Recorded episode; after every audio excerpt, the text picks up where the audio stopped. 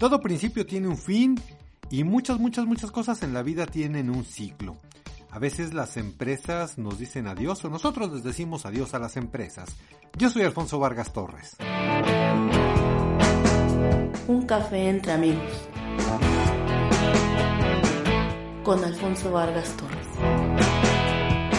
¿Qué tal mis muy queridos amigos? Qué gusto estar de nuevo cuenta con ustedes aquí tomándonos un cafecito entre amigos y charlando un poco acerca de todas las vivencias que he pasado a lo largo de pues ya poco más de 30 años de carreras, de carrera en distintos medios de comunicación, tradicionales ahora desde luego digitales. Así es que si tú eres estudiante de la carrera de comunicación, pues, seguramente esto te puede interesar y si no, pues también porque es darnos, echarnos un clavadito en el corazón de lo que ocurre dentro de los medios de comunicación, desde luego desde el punto de vista de este servidor. Así es que pues el día de hoy les quiero comentar cómo es que a veces pues nos vamos de las empresas, las empresas nos dejan ir, que es la manera más decente que te digan, pues ahí nos vemos, ya te corrimos, ¿no? Y es que realmente, mis queridos amigos, trabajar en los medios de comunicación no es una chamba del todo, ¿cómo lo podemos calificar? Iba a decir sólida, pero no es propiamente la palabra, más bien es una profesión, es una carrera, es una actividad que no nos da una certeza laboral al 100%. Desde luego que pues las empresas han cambiado, incluso empresas bien bien importantes como Microsoft, por ejemplo, ya hacen contratos de seis meses, de un año nada más. Y antes, digo, cuando yo empecé a trabajar en los medios de comunicación, cuando tú entrabas a, cuando te empleaban en una empresa, bueno, seguramente era para toda la vida y asegurabas un futuro económico y había mucha certeza, mucha solidez en tu chamba, sobre todo si trabajabas en lugares como lo que es hoy la extinta luz y fuerza del centro, lo que es la Comisión Federal de Electricidad, lo que era Teléfonos de México antes de que pasara a manos de Carlos Slim, lo que era, por ejemplo, Petróleos Mexicanos, Pemex, vamos, Avon, eran empresas, este, los bancos, incluso Banamex, Bancomer, bueno, en ese entonces era Banco de Londres y México, eran empresas donde si tú entrabas a chambear, pues ya tenías como ese empleo para toda tu vida hasta que te jubilaras, hasta que te pensionaras. Sin embargo, los medios de comunicación difícilmente eran así, porque pues muchas veces los programas tienen un ciclo, los programas de televisión, los programas de radio se acaban. Sin embargo, fíjense que desde mi experiencia siempre fue muchísimo más estable lo que es la parte de la radio.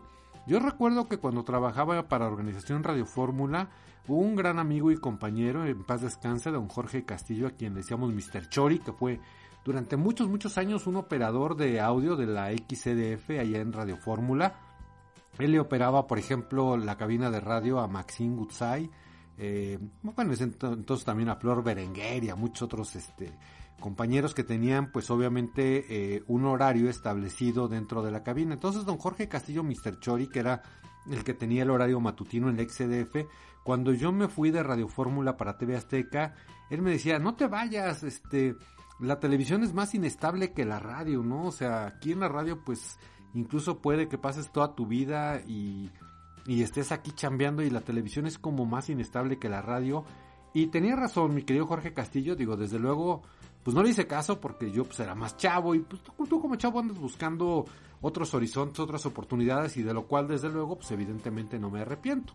Pero a la larga, y ese es como el, el consejo, ¿no? Muchas veces los chavos no escuchan a las personas mayores y uno como chavo pues traes como muchas inquietudes. Yo creo que si hubiera escuchado a don Jorge Castillo Mr. Chori en ese momento, pues todavía andaría por ahí en los pasillos de Radio Fórmula, como muchos de mis compañeros. Digo, recuerdo con mucho cariño, por ejemplo, a un equipo que ahora conforma parte de la producción del noticiero de Joaquín López Dóriga en Radio Fórmula, que es el ingeniero Víctor Malpica, por ejemplo, que seguramente ustedes si han escuchado, si escuchan las transmisiones de Joaquín López Dóriga, por ahí van a escuchar estos nombres, que es eh, Víctor Malpica, que es el ingeniero de audio, Laurita Pérez Cisneros, eh, don Salvador Escobar, Chavita Escobar, que son personas que, puta, pues llevan años y años en este noticiero.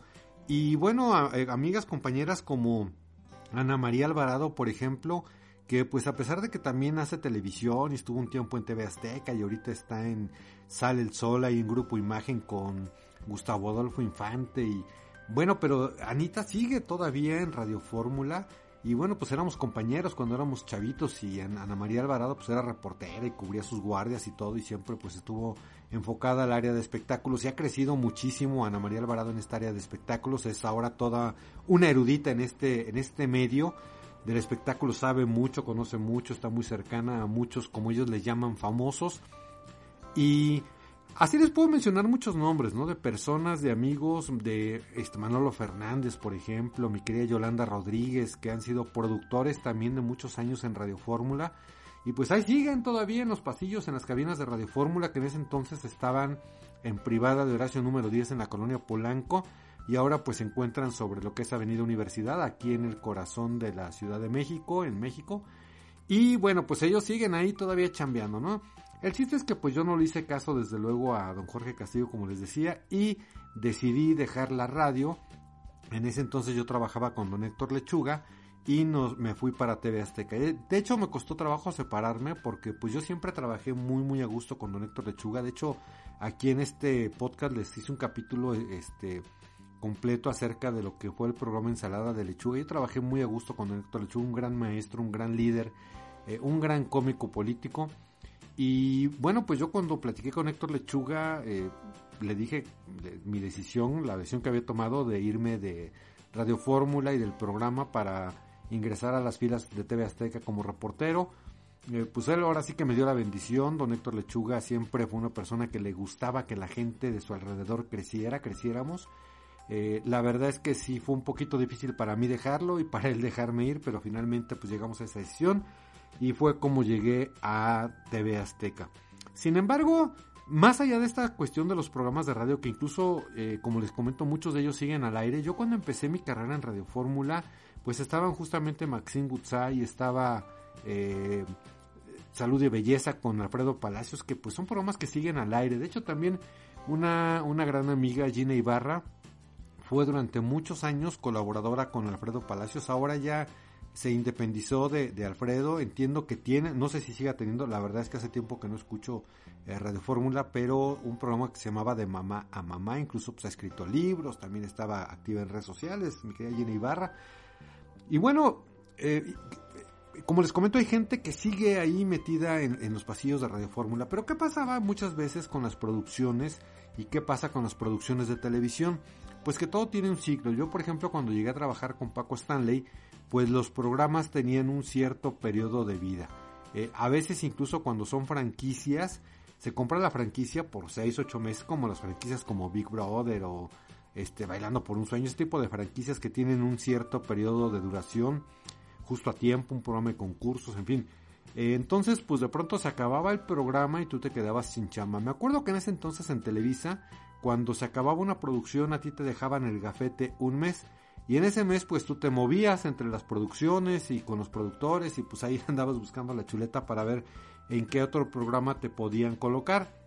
Si pasado un mes no te colocabas, pues ya te quitaban el gafete y ya tenías que buscarle por otros lados, por fuera o seguir insistiendo en otros lados, ¿no? Bueno, finalmente hay programas que sí son un poquito eh, más largos, que tienen una duración muy larga, como es el caso de los noticieros.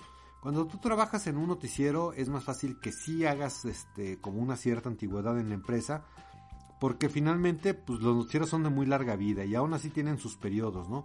Muchos compañeros reporteros, eh, finalmente aunque el noticiero se termine, pues siguen perteneciendo a la empresa, porque en la empresa siempre va a haber un noticiero y evidentemente siempre va a haber reporteros. Entonces, bueno, yo recuerdo a compañeros muy queridos en, en TV Azteca como Jania Nobel, por ejemplo, como Sergio Vique, eh, como Jorge Zarza, que incluso, bueno, pues Jorge Zarza, Jania Nobel, al paso del tiempo fueron titulares de espacios informativos en TV Azteca, en, Canal 40, por ejemplo.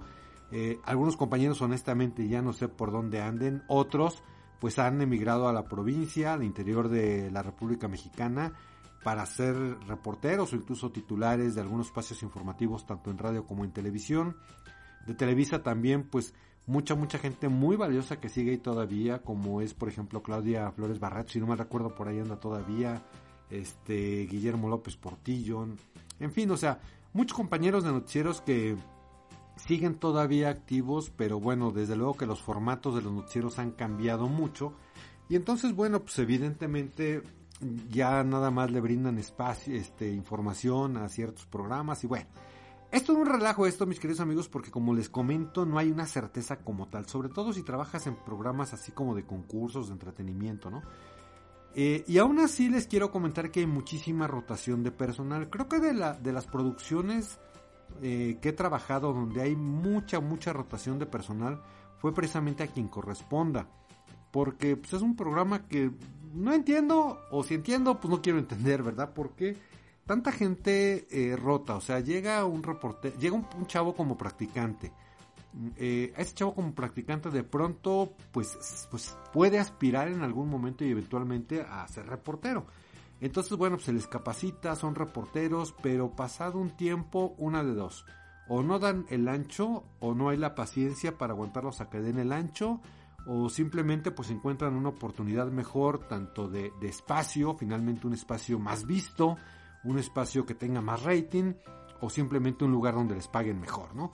Eh, y también otra cuestión que ocurre mucho en las empresas, pues es lo que nosotros llamamos la barredora, la recortadora, ¿no? Porque también pues hay muchos recortes, o sea, muchas veces no es tan fácil en las eh, televisoras estar durante mucho tiempo al aire porque finalmente hay que cumplir, hay que cumplir compromisos comerciales. A ti te dicen, a ver, Tú estás en un canal importante como es, no sé, canal 2 o canal 13. Bueno, sé que ya no son las frecuencias, pero pues a uno se le queda la costumbre, ¿no? Eh, vamos a decirlo así, el canal de las estrellas en Televisa o el canal 13 en, TV Azteca, no sé ahora qué frecuencia tenga honestamente, pero son como los canales estelares. Eh, tú cuando estás en una producción en un canal, en un canal estelar, debes de cumplir una cierta cuota de patrocinios. Esto quiere decir que el programa tiene que ser demasiado rentable, tiene que dejarle muchísimo dinero a la empresa porque desde luego sostener una televisora no es nada barato.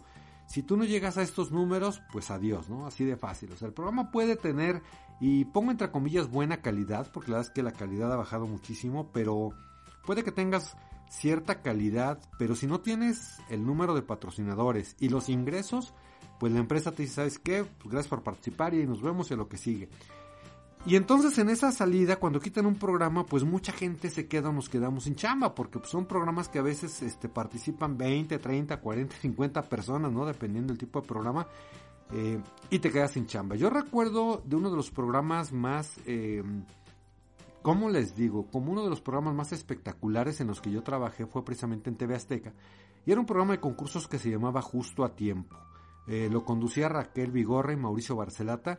Pero era muy espectacular amigos porque ese programa se transmitía, porque no se grababa, se transmitía en vivo en los estudios Churubusco. Y les digo espectacular porque por ejemplo Don Francisco, Chabelo, que eran programas de concurso también, eh, pues eran programas grabados. Entonces entre un concurso y otro pues se desmonta una actividad, un juego para montar el otro, se toman su tiempo los conductores, los escenógrafos, los iluminadores, para cambiar todo el, la escenografía, los escenarios, y se sigue grabando. Pues en justo tiempo no, porque tú ibas en vivo y tenías lo que dura el carrier. El carrier les he explicado que son los comerciales, o sea, de donde empieza un comercial, de donde termina un programa para que empiecen los comerciales, a donde terminan los comerciales para que regrese el programa, a eso se le llama carrier. Entonces, pues los todos los que estábamos ahí pues teníamos ese carrier para preparar el siguiente concurso. Entonces, bueno, pues realmente era un programa espectacular. Eh, ese programa duró creo que seis meses al aire. La franquicia es argentina, se compró el programa en Argentina y se transmitió aquí en México, pero yo recuerdo, no me acuerdo honestamente, creo que pasaba los sábados en Canal 13, pero bueno. Resulta que un día todos los que trabajábamos nos citan, a, o sea, acabó el programa del sábado, nos fuimos a descansar, empezamos a preparar el siguiente programa y como por ahí del martes nos habla el productor del programa y nos empieza que el programa queda suspendido hasta nuevo aviso. Este, por ahí por cuestiones de que pues, se pelearon el productor y el director y ya saben de esas broncas que luego eh, de esos berrinchitos que perjudican a muchas familias y que les vale gorro, pero bueno, pues, se, pelearon, ahí hubo un conflicto y de pronto el productor nos dice eh, el programa se suspende hasta nuevo aviso, pues esto fue hace como 10 años, yo sigo esperando el nuevo aviso y pues ya nada más no nos volvieron a llamar, ¿no? Entonces, mis queridos amigos, es muy común que de pronto tú cuando trabajes en esta industria de los medios de comunicación, pues de la noche a la mañana literalmente te quedas sin empleo. Yo recuerdo que ese programa, justo a tiempo, si no me recuerdo, éramos como 20, 30 personas en la producción y pues esas 20, 30 personas pues nos quedamos sin chamba de la noche a la mañana y pues a buscarle, ¿no? Entonces, Así es como ocurre. Sin embargo, también les quiero comentar que hay algo muy bonito que ocurre dentro de los medios. Se comienzan a hacer equipos de trabajo. Por eso luego es muy común que ustedes vean en una novela o en un programa unitario que de pronto el, el elenco es como muy similar, como muy el mismo, como de pronto los mismos actores, porque muchas veces el productor ya tiene a su gente y se la va jalando. Y eso es padre porque cuando tú demuestras que eres una persona que le gusta el trabajo y que lo sabes hacer bien y que eres muy entregado, la misma gente te vuelve a llamar. Yo tengo compañeros muy queridos que con los cuales he hecho equipo, con los cuales trabajé y sigo trabajando.